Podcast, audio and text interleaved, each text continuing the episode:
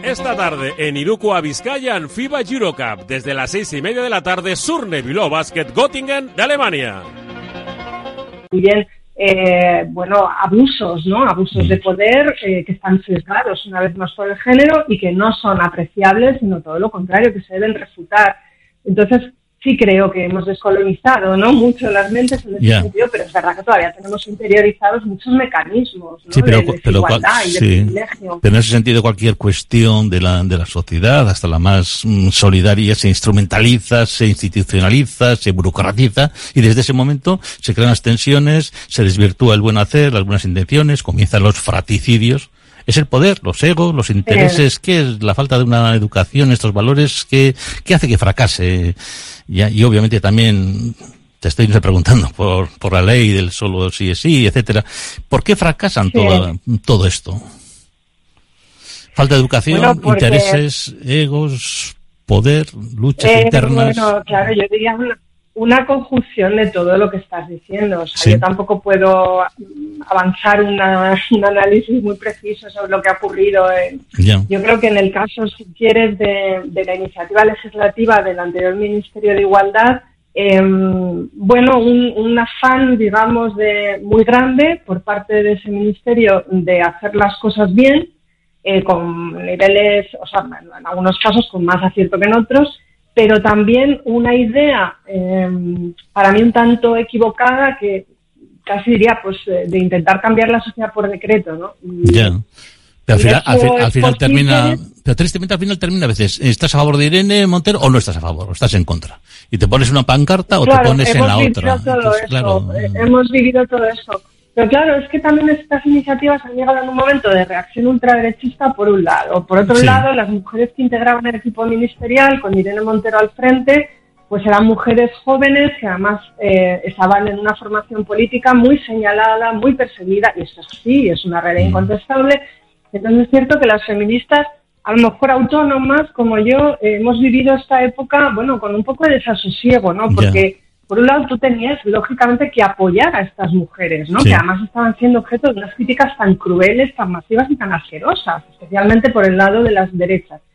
Y claro, esto parece como, parece como que te impedía ¿no? entrar en, en, debates que querías tener. A mí me gustaría poder hablar del paradigma del consentimiento, que no es la panacea, es un paradigma como cualquier otro que hubiera merecido un debate, ¿no? previo incluso a la aprobación de la ley. Eso se nos hurtó, pero lo hizo el Ministerio, pero yo creo que lo hizo la circunstancia política también, ¿no? Este momento de terrible crispación y sobre todo de ofensivo ultraderechista, vuelvo a decir.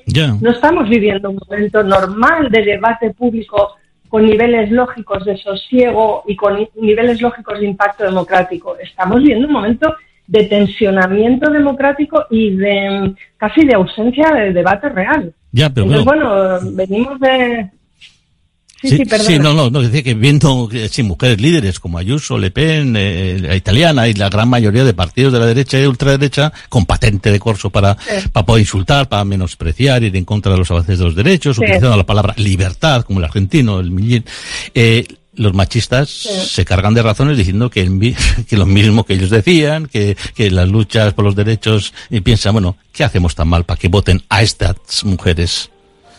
También son mujeres, son... Bueno, no lo, yo no... Es que, no sé.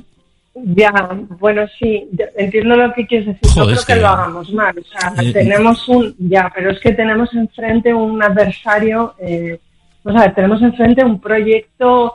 Eh, bueno, es el, el neoliberalismo eh, en una fase histórica en la que nos, nos produce mucho, mucha confusión el hecho de que se haya aliado con el populismo.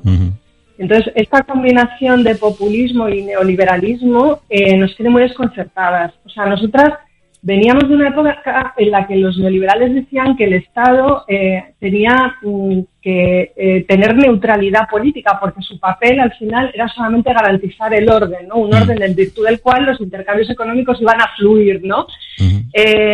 No estamos en ese momento. Estamos en un momento en el que el Estado está hiper ultra politizado. De hecho, eh, las instituciones están queriendo ser apropiadas por la ultraderecha en un ejercicio de ideologización. En ese sentido de, esta actuación de la ultraderecha, eh, Noelia, a mí me gustaría saber el tema de, sobre todo, para mí, eh, por lo menos en mi vida, lo más importante, educación, cultura, conocimiento. ¿Cómo es esta cuestión en relación con la igualdad de derechos de la mujer, sobre todo en la educación pública?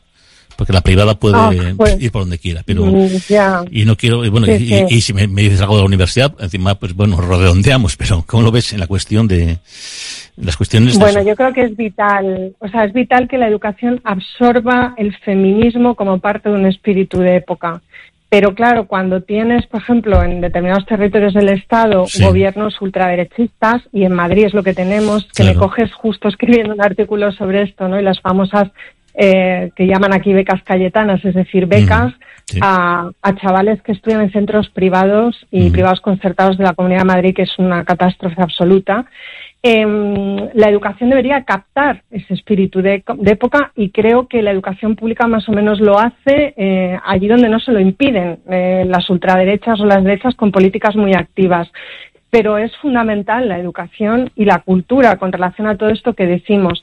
Yo estoy con mucha expectativa de qué hará, eh, por ejemplo, el nuevo ministro de Cultura. Entiendo que las competencias en materia de cultura están muy transferidas, pero también creo que al final un ministro del Estado puede liderar, digamos, determinadas iniciativas que se pueden llevar a cabo a través del presupuesto público, pero mm, eh, lo que sobre todo hace falta es proyecto y hace falta eh, una cultura eh, que abunde en, el propósito democrático, que no es otro que la convivencia pacífica. Eh, no es una cuestión menor y lo que las feministas tienen que aportar en ese sentido es mucho. Entonces, bueno, educación y cultura, claro que sí, pero no tiene eso que ver con eh, publicar libros o montar espectáculos teatrales o hacer películas, que por supuesto que también, sino con que todo, digamos, responda, ¿no?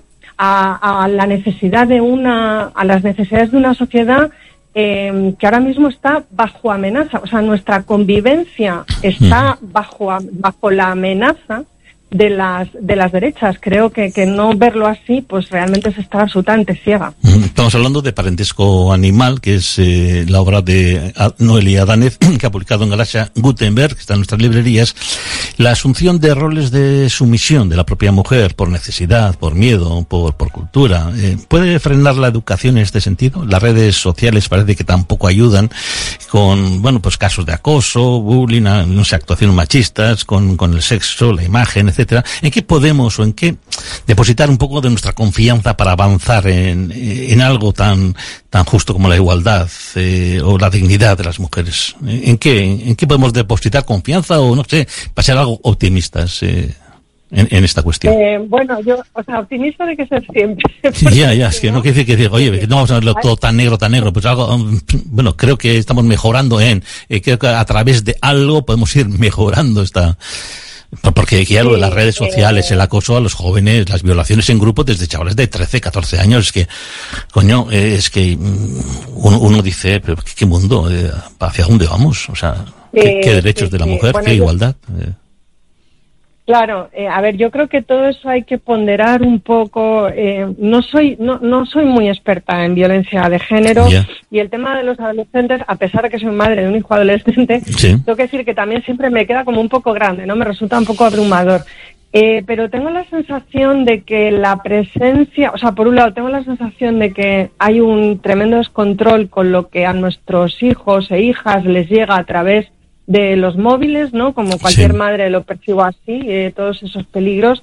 Em, también veo que hay algo muy performativo, ¿no? En, en, estas, la reproducción de esas violencias que hacen eh, eh, los niños cuando se relacionan entre sí. Y a pesar de eso, fíjate que no sé por qué, no sé si de una manera como muy intuitiva, tengo esperanza. O sea, creo que, que, que, vamos a encontrar un equilibrio en ese sentido y que a lo mejor son ellos perdón, los que nos van a proponer que lo guardemos, ¿no? Mm. Son, son ellos mismos, eh, a partir de sus propias experiencias y subjetividades, que están ahora mismo conformándose.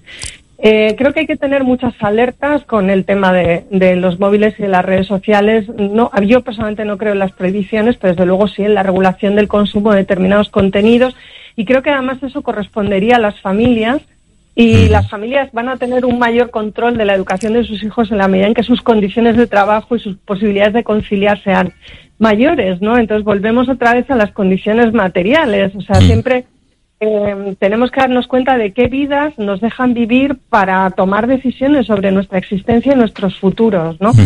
Y la vida ahora mismo está muy comprometida. O sea, no solamente está pasando todo esto, también está pasando que la gente no llega a fin de mes, eh, que, que Quiero decir que hay muchos problemas, ¿no? Con la vivienda, por ejemplo, es un asunto que personalmente me obsesiona. No sé dónde van a vivir nuestros jóvenes. Francamente, es que no lo sé, porque, porque es prácticamente imposible. En las grandes ciudades, desde luego, lo es. Alquilar, o, sea, que el derecho a la vivienda, el derecho a un trabajo digno, todas estas cuestiones me parece que si también incidimos un poco en ellas, eh, vamos a conseguir que nuestros jóvenes. Eh, digamos, eh, gestionen su presente también, pero sobre todo su futuro eh, bueno, en unas condiciones mejores, ¿no? Has hablado de maternidad, quizás por mi edad, por, por nuestra idiosincrasia, pues hemos sacralizado la maternidad, eh, como lo más, lo más maravilloso, lo más bello, lo más amoroso, etcétera, llevándonos también a la propia naturaleza, a nuestra tierra madre, a Malurra, que decimos en euskera también. Eh, ahora también se cuestiona este tema de la maternidad, malas madres, malas hijas. Eh, bueno, pues también hablamos del dolor unido a la maternidad. ¿Cómo analiza esto el feminismo? Y quizás unido a ello también, no sé, tratamos de las terapias psicológicas, porque muchas veces se trata a las mujeres de, locas, de histéricas, porque padecen dolores por cuestiones de mujer. No sé, ahí se está cambiando mucho, tanto el papel de la mujer como el de madre. Me interesa mucho, no sé, esta opinión en ese sentido. Sí. Sí, sí, Bueno, fíjate, las mujeres han escrito, y las mujeres feministas particularmente, muchísimo sobre las maternidades, y bueno, yo creo que estamos en un momento interesante en la medida en que hay distintas maneras de ser madre, ¿no? Vuelvo a decir, eh, también muy condicionada la elección de qué tipo de maternidad a las condiciones materiales que tengas. Porque, por ejemplo, para criar con apego, pues tienes que poder hacerlo. O sea, es que yo últimamente estoy muy insistente con eso, porque creo que venimos de una época de debates eh, donde el tema de las identidades y la sexualidad, que son cuestiones importantísimas, han estado muy en el centro. No es que haya que abandonarlas, pero creo que sí que hay que recuperar eh, todo lo que tiene que ver con la materialidad de la existencia, porque si no también estamos debatiendo un poco sobre el sexo de los ángeles. Entonces, bueno, en maternidades hay una pluralidad ¿no? de, posibilidades ahora mismo.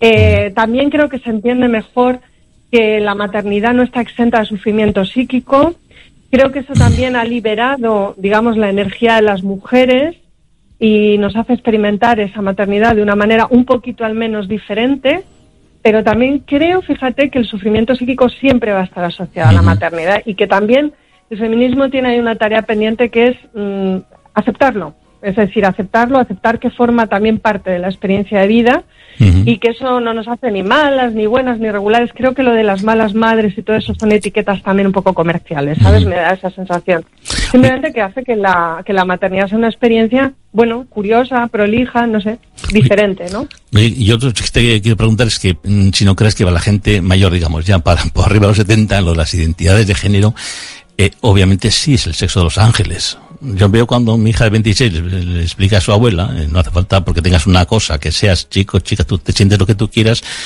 y la abuela, me mm, estás hablando del sexo de los ángeles. Yo mm, digo abuela por no decir ya nosotros, o gente más joven que nosotros. es, una cuestión de educación también, ¿no? Yo creo que también a veces nos, están llegando eh, eh, conceptos, ideas, transformaciones mm, como, como, como un chaparrón, que decimos, ¿no? De repente cae la lluvia y tú dices, bueno, pues me he mojado porque no estoy preparado para, ¿No te parece que hay, cambios muy rápidos eh, en la sociedad en ese sentido? Claro, no pasa nada. Yo creo que efectivamente es una cuestión de educación y que al mismo tiempo, eh, digamos que a personas que son un poco refractarias, si quieres, pues como bien dices tú, por edad, a entender estas cuestiones, me parece que es tan fácil como explicarles que al final de lo que estamos hablando es de derechos. Es decir, que las personas, pues que tienen derecho a poder ser quienes son y que como hay gente que para ser quien es Mm, tiene dificultades, hay que ayudarles, ¿no? A que puedan llevar una vida digna, que es de eso de lo que estamos hablando y de nada más. O sea, que, que es un poco vive y deja vivir. Y lo que pasa es que a veces para que otras personas puedan vivir, necesitan que se les reconozcan determinados derechos que de otra manera no tendrían, ¿no? Y que es solamente esto. Bueno, eh, he dejado para el final quizás el tema que más me afecta personalmente como, como ser humano, ¿eh? ni como hombre ni como mujer, sino como ser humano. Podemos hablar de feminización de la pobreza, que es lo más doloroso que hay. Hay una feminización de la pobreza. Vamos a decir que la pobreza afecta más encima a las mujeres. ¿Crees que es así esto? Porque lo vemos cada vez más. Eh, no sé si esto lo podemos poner en la palestra, porque es una cosa importantísima y creo que no está en el debate público. Claro, fíjate, es justo lo que comentábamos hace un momento, ¿no? Yo creo que hemos dedicado mucho tiempo y que era necesario hablar de identidades, hablar eh, de sexualidad, hablar de VG, es muy necesario hablar de violencia de género, pero tenemos que hablar muchísimo de las condiciones materiales de existencia de las mujeres, eh, de las personas trans y además de em, cuando están atravesadas, digamos, por otras subalternidades, como por ejemplo la racial, la racial o la condición de migrante. Es que mm, esta es un poco la madre del cordero de todo. O sea, cualquier debate que tengamos al margen de estos temas, eh, bueno, pues es entretener un poco también el debate público y también exponernos mucho a la reacción ultraderechista, exponernos en exceso cuando a lo que hay que estar es, eh, bueno, a, permitir que la gente eh, tenga las condiciones materiales que les permitan llevar las vidas que quieran llevar, ¿no? Y creo que eso es, eso es, lo que hay que recuperar. Me refiero a por parte de las izquierdas y creo que también eh, por parte de las feministas, ¿no? Hay que, hay que centrar un poco los debates en este tipo de cuestiones, porque eh, si las mujeres, por ejemplo, que más violencia de género reciben en España eh, son las mujeres migrantes, siendo únicamente un 15% de la población femenina en el Estado, pues ahí tenemos un asunto, ¿no? Ahí tenemos un asunto, esa vulnerabilidad eh, viene determinada, por supuesto, por la condición de mujer, pero sobre todo por la condición de migrante y, en consecuencia, por el tipo de trabajos que desempeñan y la situación en la que lo hacen. Entonces, creo que ahí es donde habría que poner el foco, bueno, quizá en esta nueva legislatura, ¿no? Por, por decir algo. Bueno, pues Noelia Adánez, doctora en Ciencias Políticas y Sociología, autora de Parentesco Animal, es el título de este ensayo publicado por Galaxia Gutenberg. Noelia Adánez, ha sido un auténtico placer, gracias por tu labor, y mm, sobre todo pedagógica, pedagógica y divulgativa, que a todos nos viene bien. ha sido un auténtico placer cuando quieras y cuando tengas otra cuestión que ofrecernos, obviamente estaremos encantados de recibirte aquí en el Encantado de Palabras. Hasta cuando quieras. Agur, gracias por todo. Agur, eskarrik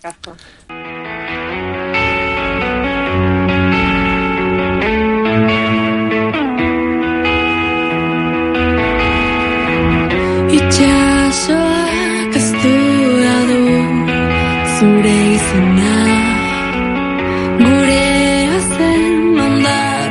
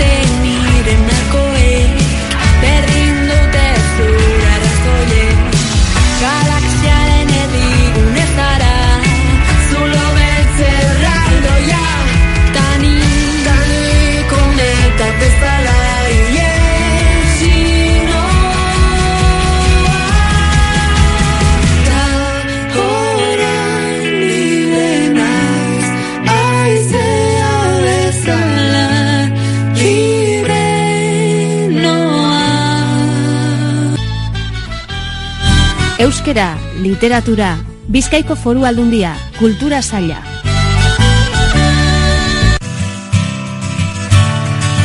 Berberen jostuna, gure euskal munduko liburuak eta literatura eta musika eta bizkaiko furaldundiko euskera kultura zailari esker eta Baixi ba, guztu bat, batez ere garai honetan eta begi biztan daukagu bai Durangoko liburu azoka eta baitere gero jarraian ondarre bian izango da urteroko Euskal Liburu eta Dizka azoka. Bueno, ba, azken Amazona gazaziko ondugu gure gaurko berben jostun hau, azken Amazona e, ninda Alberren lana da eta itzulpena Josu Zabaleta gure lagunak egin jakoa Josu Zabaleta baita ere nazional zari dauka itzulpen gintzan. E, nina e, Albert mila behat ziren da laruta sortzian jaiosan, gaztea da. Master bat dauka historia garaikidean eta beste bat dokumental gintzan. Berak ikerketa laguntzaile lan egiten dago eta gerostek hainbat erreportaia egin ditu RTS Suitzako irrati telebistarako, France Culture eta Arte Radiorako, irrati bidezko fikziozko seri bat ere sortu eban, oin dela irurte, per con persone e, arrakasta handiko eta goreipamen ugari jaso dausena. Horregaz batera, soinu errealizaziori buruzko tailerrak ere, bakiratzen dauz, publiko gaztearen tzat, Parisen eta Bretanian. Azken Amazona, orain urte bi idatzia bere lehen labarria da. Aurten, Pur Susan argitaratu dau, Susanan edentzat. Bueno, ba, azken eh, Amazona honetan, amazigarren mendean, Esaten da benez, Espainiar konkistatzaileek emakume gudarien talde bati aurre egin behar izan eutzien antzadanez, eta dinoenez emakume gudario aherren itxura zan gizon konkistatzaile eurak entzundako kontakizun mitologikoetako protagonistena.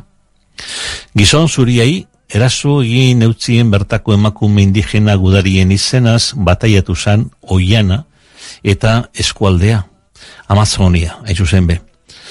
Ba, oro bat esan oida emakume batzuk, ba, ikamia bak, luzaro bizi izan zirela ere hartan gizonezkoen gandik aparte, baina nort ziren emakumearek, zelakoa ziren eta zelan bizi ziren. Gaur egun bertan ere Amazoniako ba, arro osoan emakumiek eta baita gizon batzupe, euren bizi ereduaz eta euren hitzaz emakumearek bizi arazten jarraitzen dabe. Hau da mitologia egia. Eta horrela dino zatitxo batek oraindik ere ikusten ari naiz. Goiz salbako laino lodietan eurien urtaruan iaia garden agerketa keskagarri samarrak emakumiak baino ez ziren, emakumiak baizik ez ziren ikusten, isil isilik iristen ziren, zurezko piragoa arraunlari ontzian geratzen ziren zaintzaile. Bestelako amarren bat lehorrera jansten ziren.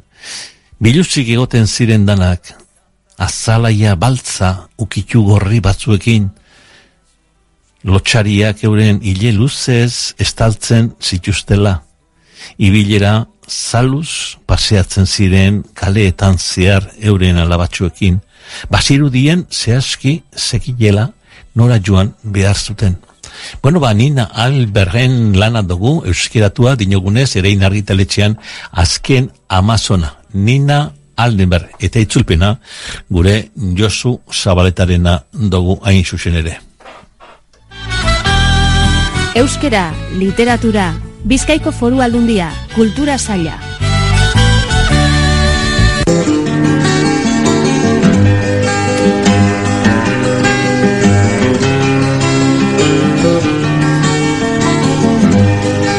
Osa se jaukania, bizi troindora di, ahatarra atzeko jauna, batak Itzulpen gintzan eh, jarraituko dugu literatura unibertsalean hain zuzen ere eta Hamadou Kouramaren lana iatorku orengo honetan.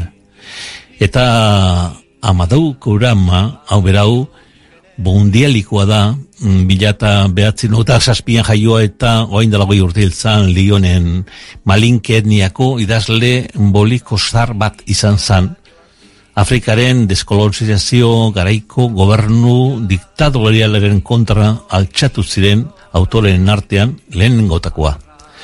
Irrugeta sortzien argitaratu eban bere lenda bizikola berria, independentzien eguzkiak izenburuaz, malinkeraz pentsatua eta frantsesez idatzia, agintari kolonial frantsesen eta independentzia osteko elite afrikarren satira gordina.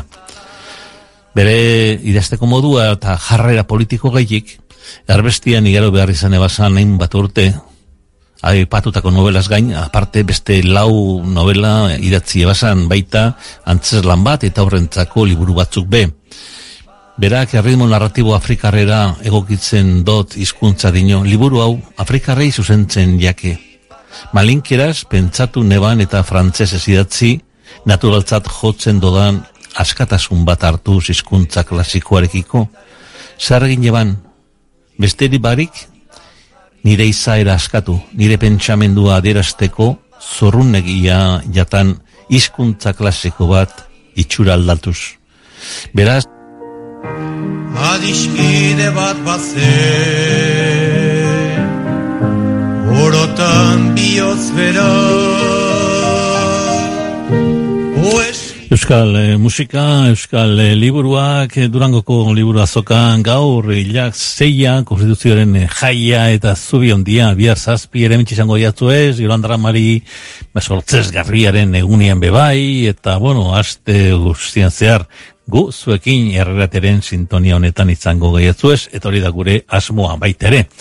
Eta, bueno, ba, bakixue, ba, gaurkoan nortxe ibili gara, oso ba, emakumeen mundua eda aztertuaz, e, Noelia Danezekin emakumeen mundua, eta egunotan ere izan genduan, e, ba, Euskal Herriko feministen greba, eguna ere, greba orokorra, eta, bueno, ba, eskubiden e, mundu horretan ere, zeiatu nahi dugulako.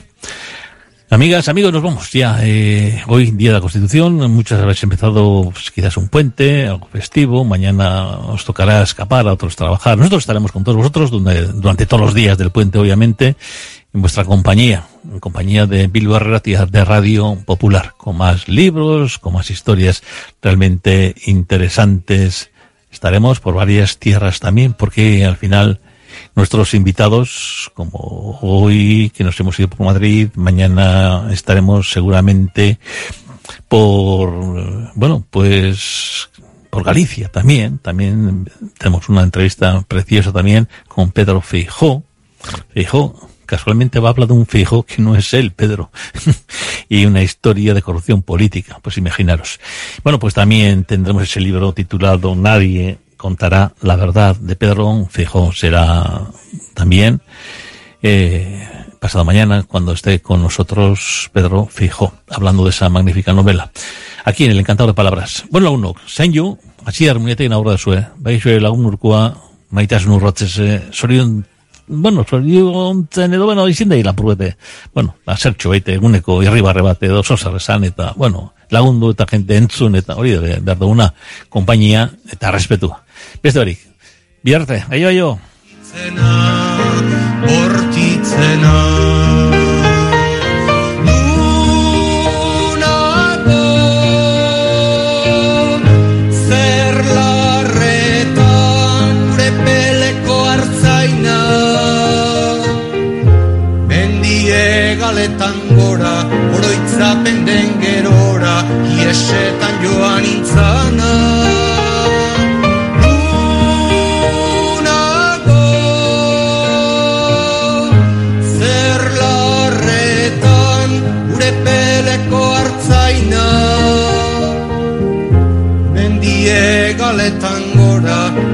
Oroitzapen den gerora, iesetan joan intzana. Cántese quien pueda en Radio Popular, Herri Ratia.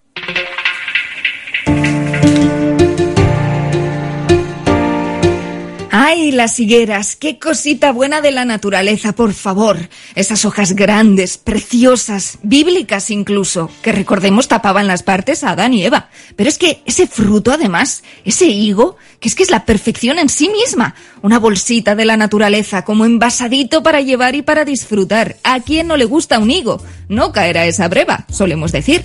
Pena, eso sí, que vinieran los biólogos a explicarnos lo de que para germinar necesita que un bicho anide dentro del higo y después se descomponga allí mismo. Eso, igual bonito de mirar, no es. Pero mira, aún así, qué maravilla la higuera. Especialmente esa higuera cuando está madura la higuera. Kiko Veneno.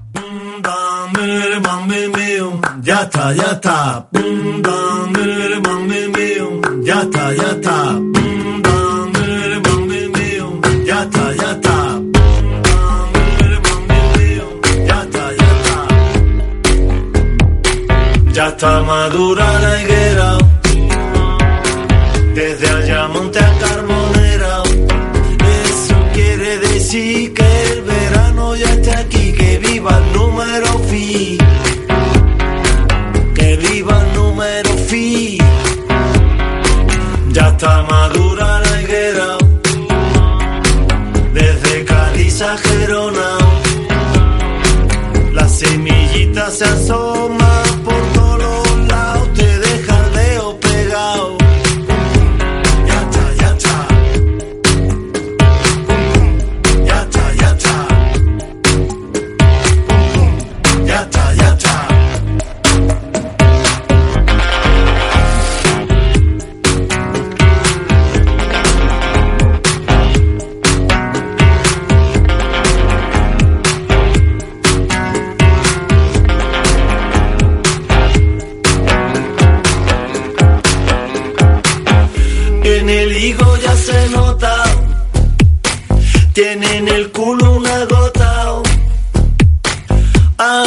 Hace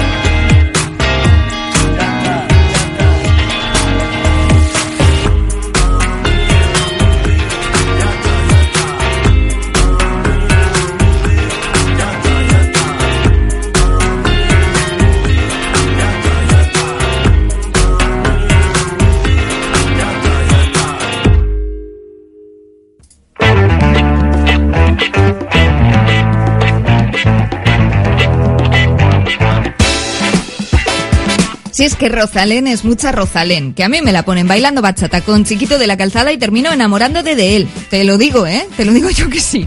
Que a lo mejor eh, todo lo que toca al final va a resultar que lo convierte en oro, ¿eh? Como buena reina Midas. Bueno, en oro o en algo cómodo, calentito, gustosito e hipnótico. No digo yo que David Otero no se baste y se sobre para componer buenas canciones, ¿eh? Pero si te echa un cable de voz Rosalén, pues miel sobre hojuelas, baile.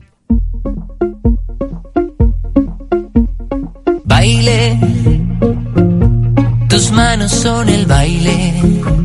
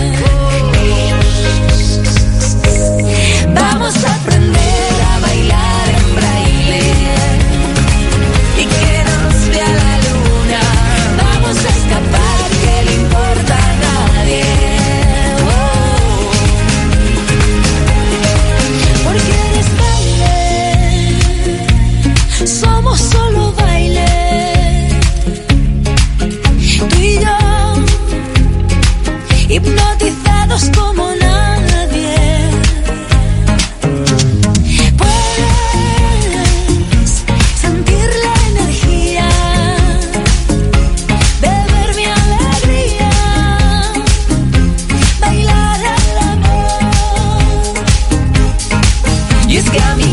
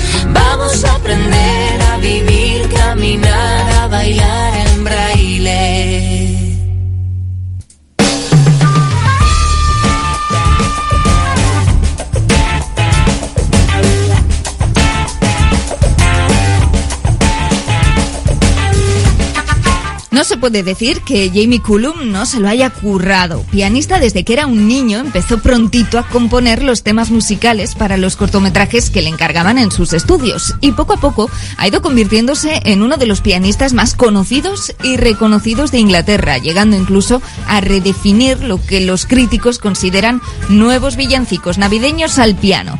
Ahora bien, quizá eh, lo que le pide en esta, una de sus más conocidas canciones, yo creo que es demasiado, ¿eh? una línea roja, una red flag de aviso en toda relación amorosa.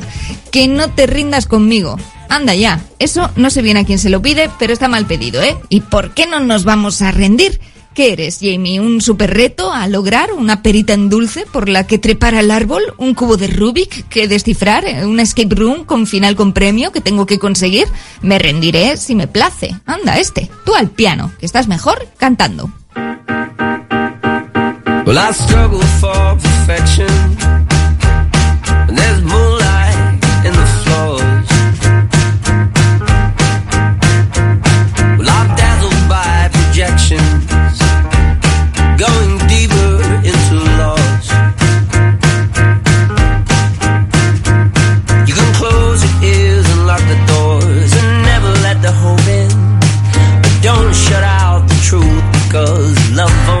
dancing when you're open.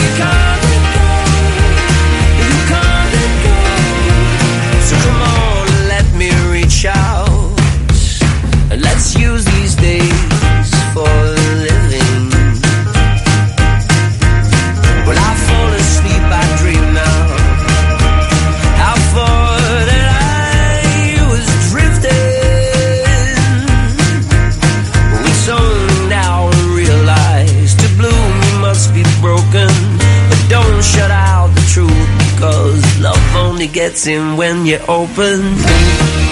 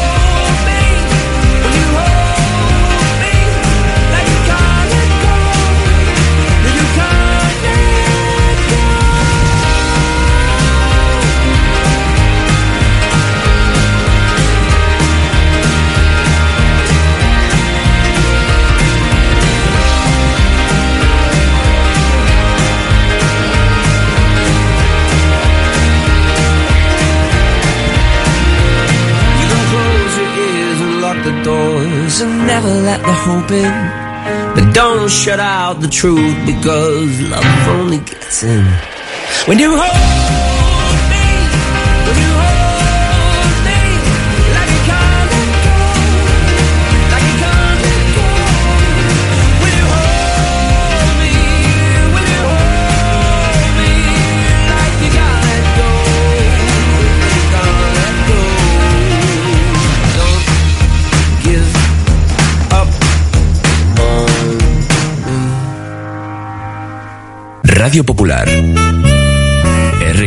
Herri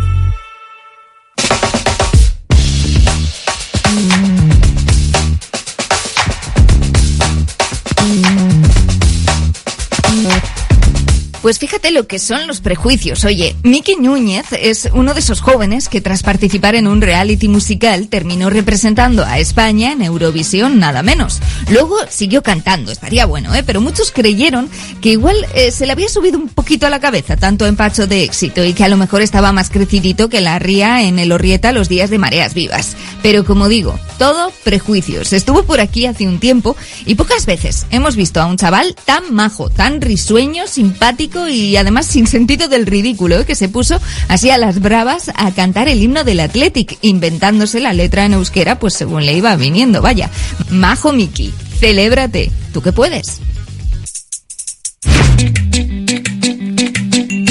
Hoy ya sé que debo regalarme todo aquello que no hice por gustarme. Hoy mi rumbo es mi corazón.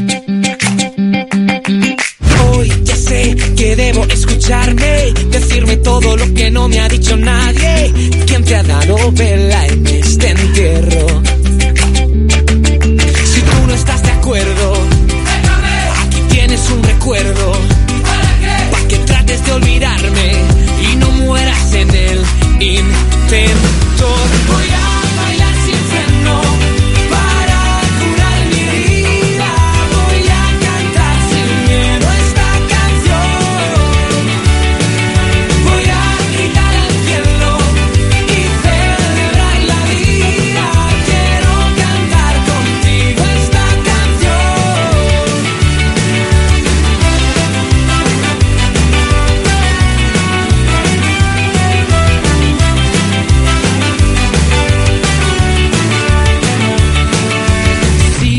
que no soy don perfecto, pero tampoco hemos venido a esto. Soy el rey de mi reino interior. Y me escribo a corazón abierto. No me da miedo enseñarte mis defectos. Mis cicatrices me hacen ser lo que soy. Si tú no estás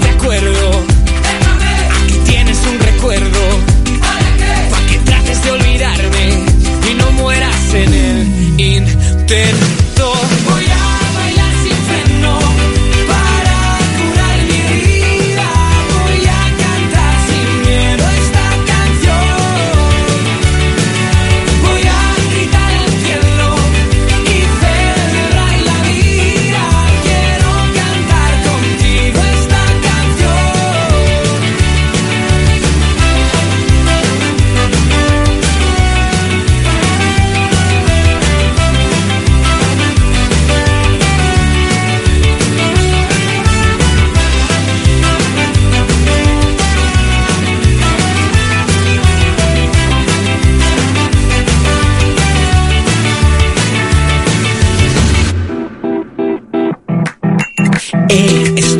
tranquilo, soy más frágil que una copa de vino. Ese vino que tú bebes para olvidar, que por mucho que te bebas no te va a salvar. Eh, estoy tranquilo, soy más fuerte de lo que me imagino. Trae esa copa para brindar y que sea solo para celebrar. Voy a bailar sin freno para curar mi herida.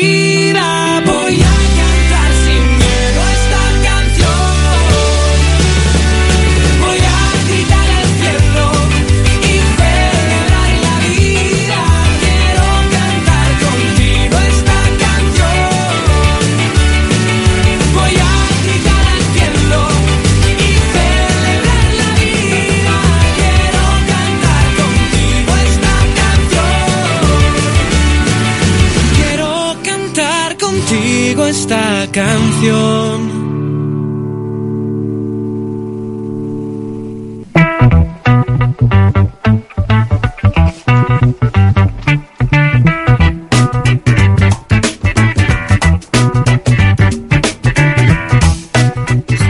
Sé que haya algunos que se ofenden por todo, ¿eh? Ok, pero me cuesta no reírme cuando algunos tíos intentan vender la moto romántica, una noche de fiesta, cuando lo que quieren es, pues legítimamente, arrimar cebolleta. Que si las estrellas, la luna, la vida, la filosofía, los corazones, chispitas y al final, pues sorpresa, vente conmigo a casa. Es como esta canción de Stay Homas, que te cuenta de la infancia, de los tiempos mejores, que la vida es corta y bla, bla, bla, bla, bla, bla, bla, porque todo se puede solucionar si vienes conmigo esta noche. Luego ya hablamos y eso, ¿eh? Pero hoy mm, ven conmigo. Tanto circunloquio, perifrástico, para el final lo de siempre. Days of Our Lives.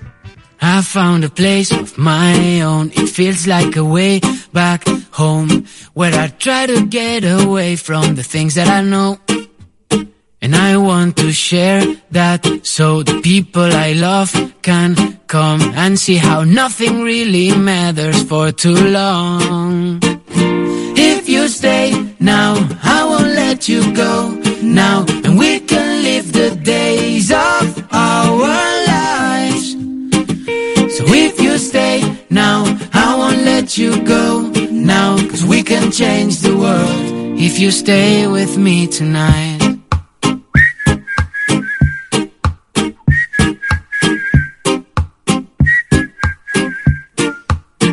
Sometimes it gets so hard to be who you really are, and all this overthinking might not get you far. And it's getting late, I know. Well, maybe, maybe, maybe we should go. But let's just stay the night and we can try to make it worth. Cause if you stay now, I won't let you go now.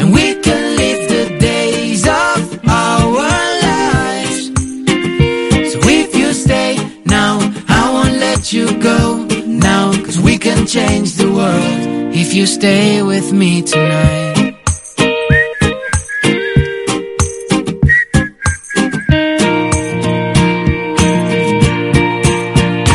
If you stay now, I won't let you go now. And we can live the days of our lives.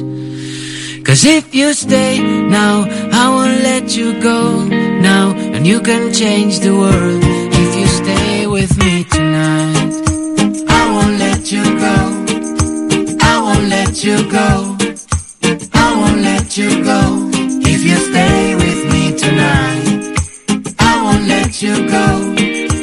I won't let you go if you stay with me tonight.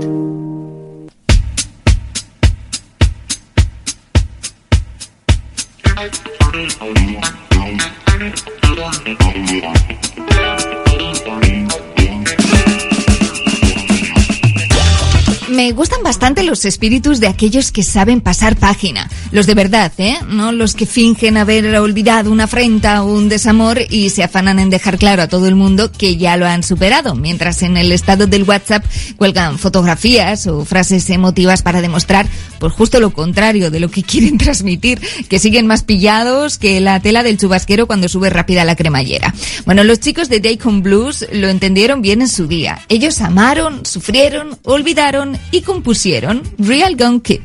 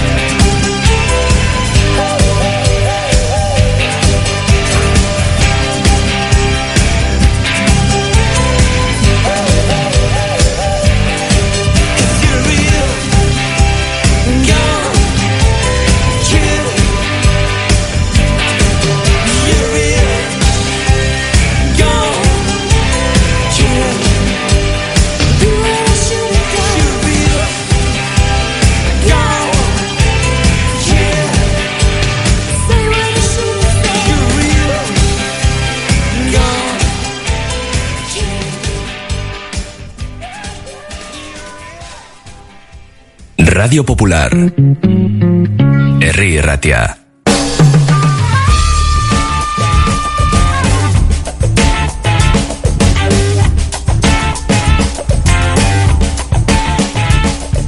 Algunas series de televisión que cuando las has visto de pequeña, pues luego parece que te acompañan durante toda la vida. A mí me pasó con la aldea del Arce, aquella fábula sobre una pequeña población de animalitos del bosque que tenía una de las intros más enternecedoras de la historia de los dibujos animados. Hace poquito me topé con esta versión del clásico que hicieron los chicos de Explicit Language. No sé bien si a modo de homenaje o de burla, pero mira, yo prefiero pensar que lo primero, la aldea del Arce. Dios,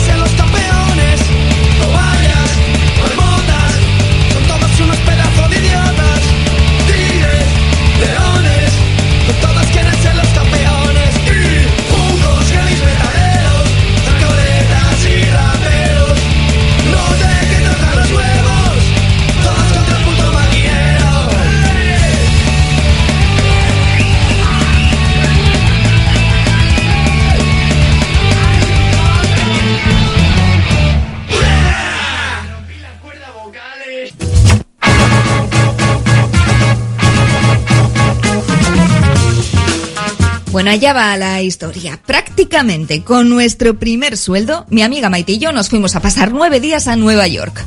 Bueno, ya sé que la hazaña tampoco era para darnos ninguna medalla, pero es que cruzar el Atlántico por primera vez, solas, y alojarnos en el tugurio más lóbrego que han visto mis ojos, nos pareció una auténtica aventura. La habitación nos saludó a la neoyorquina, con una bolsa de patatas fritas derramada por el suelo. El baño, sucísimo, sirenas de policía sonando de fondo, y la televisión encendida en un canal en el que solo se veía esa fiesta de hormiguitas que aparece en pantalla en las teles analógicas cuando se desintonizan. ¿Sabéis? Esos puntitos blancos y negros chisporroteantes de los que parece que va a asomarse a saludar el espíritu de Poltergeist. Pues así. Bueno, fue tal el estupor que terminamos bajando a comprar productos de limpieza para darle un repasito de limpieza a ese sitio tan horrible. Y también un aparatoso transformador eléctrico para poder utilizar unas planchas de pelo europeas que llevábamos nosotras para llevar el pelo muy mono. Queríamos, claro, no sufrir un electroshock con el cambio eléctrico, que bastante shock llevábamos ya encima, por cierto. Bueno, en fin, la cosa es que en plena función de esta ceremonia del empoderamiento femenino, nos topamos con un señor, un dependiente de una ferretería de la Gran Manzana, que nos preguntó, extrañado, si habíamos ido solas. Bueno, para ser justas, eh, lo de la extrañeza pues era comprensible. Éramos dos jóvenes comprando un pesadísimo chisme para transformar energía a más de 5.000 kilómetros de nuestro hogar. Ok, no teníamos desde luego ganas de explicar lo de las plantas de pelo. Ok, pero lo de la soledad, lo de ir solas, pues la verdad es que no lo entendimos bien. ¿Solas dónde? ¿En una ferretería de Manhattan? ¿En Nueva York? ¿De vacaciones? Porque le extrañaba a este señor que estuviéramos solas. Le dijimos orgullosas que no, que solas no, que estábamos la una con la otra y la otra con la una. Y el hombre terminó mm, sonriendo bastante nervioso. Bueno, nunca supimos si pensó que éramos pareja o si le pareció divertido que nos fuéramos de vacaciones juntas o yo que sé que le rondara por la cabeza a un ferretero neoyorquino. No lo sé. Pero sí sé, sin embargo, que no somos únicas, ni las primeras ni las últimas, en ver el ceño fruncido con forma de signo de interrogación cuando alguno considera que estás sola o solas. Y que también genera a día de hoy extrañeza, pues por ejemplo, ese bar, ese bar de la esquina, hoy hoy, ese bar que solo van chicas, hoy hoy, la niña.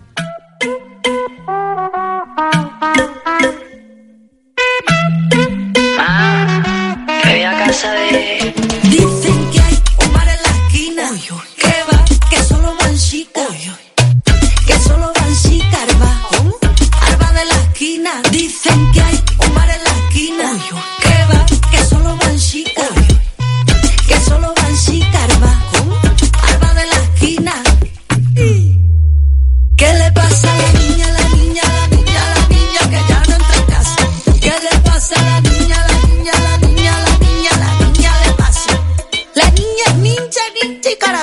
La niña es un hacha haciendo voltereta. La niña es atleta. La niña una fiera, te trepa la higuera. La niña descansa, marchata la ceja. La niña es monkey en mitad de la selva. La niña es artista.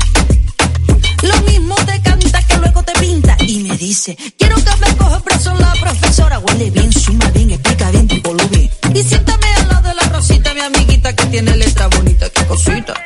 Los zapatitos con la punta reforzada, la coleta bien arriba, no vaya a estorbar. Cambio hojita de olores por un par de entrenadores. A mi amigo José Juan, que a él le gusta más. Mana por botones, quedamos a las seis. Y si el baile está claro que Merci en la paigue. Y no me gusta naíta, naíta, naíta, naíta, las papas sin sal. No me gusta naíta, naíta, naíta, a ti que te voy a contar. Voy a casa a la vecina que juguemos a la casita que le hago una visita y me invita y me explica ahí. Uh, dicen que hay un bar en la esquina. Que va, que solo van chicas. Que solo van chicas, arba. ¿Cómo? Arba de la esquina. Dicen que hay un bar en la esquina. Que va, que solo van chicas. Que solo van chicas, arba. ¿Cómo? Arba de la esquina. ¿Qué le pasa a la niña, la niña, la niña, la niña que ya no entra en casa? ¿Qué le pasa a la niña, la niña, la niña, purita curiosidad acabé yo no sentando por las puertas de Seba. Todo eran confeti, todo bien adornado. Y después de unos bailes, una muchacha a cada lado.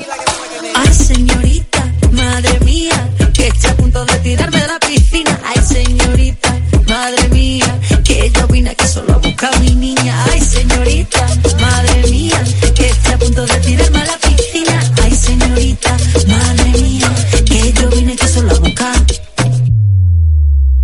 Dicen que hay un bar en la esquina.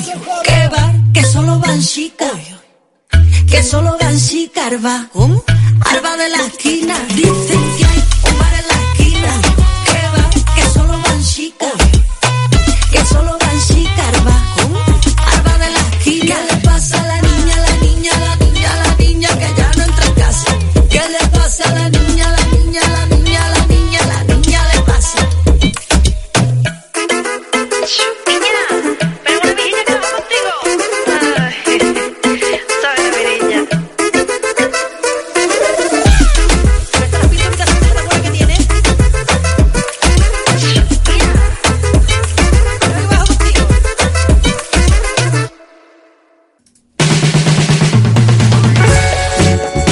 Mira, chico, stop. Para ya. Eres muy cansino. Ahí todo lánguido, ligón, empedernido, con esa pose de dejadez, de tipo que se deja querer, pero que no está dispuesto a dar nada a cambio. Mira, la verdad ya aburres. Todos tenemos a alguien o alguienes en mente, ¿eh? Esos con pinta de canallita y redento, de picaflor, de fingidor de ingenuidades, que suelta eso de, pero si yo no te prometí nada, nena. O, "Mm, no te enamores, sufrirás. En fin, os deseo una calvicie precoz y una soledad de las malas, de las no deseadas. En castellano, en euskera, en chino o como France Gol en francés. Un besito. Les de tomber les filles.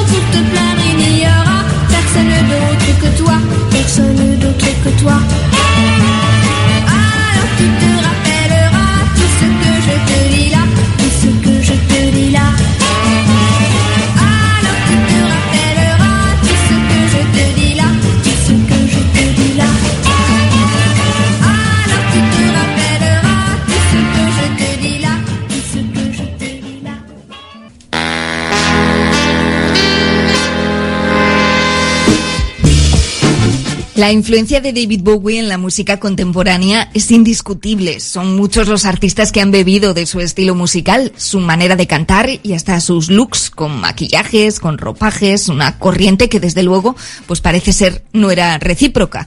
A mí me parece fenomenal, ojo, si vas por libre, vas por libre y no debe interpretarse como chulería ni como prepotencia que así sea, que no quieras imitar o que no quieras acompañar a nadie. Lo digo yo por los Coldplay, ¿eh? que parece que andan un poco dolidos porque en su día el Duque Blanco, es decir, David Bowie, no accedió a una colaboración artística con ellos. No hay que olvidar que Bowie protagonizó algunos duetos legendarios y compartió escenario con otros grandes artistas como Tina Turner, como Cher, como Lou Reed o como Mick Jagger. Sin embargo, cuando el grupo, encabezado por Chris Martin, abordó a Bowie para contar con su participación en un ambicioso proyecto, pues le debió de responder que nanay. Lo ha contado ahora el batería de la banda, Will Champion, en una entrevista en la que explica que cuando Bowie escuchó la canción en la que le pedían la colaboración, pues debió de decir algo como esto no es una canción nada buena. Mira, igual parece un poco borde, sí, pero es que joe, cúrratelo un poquito más, Chris Martin, y ya te diré yo, a ver, eso lo hubiera contestado yo, fíjate, exactamente, ya te diré yo, a ver, I will tell you, Chris, I will tell you. Ay, en fin, ¿cómo era David Bowie?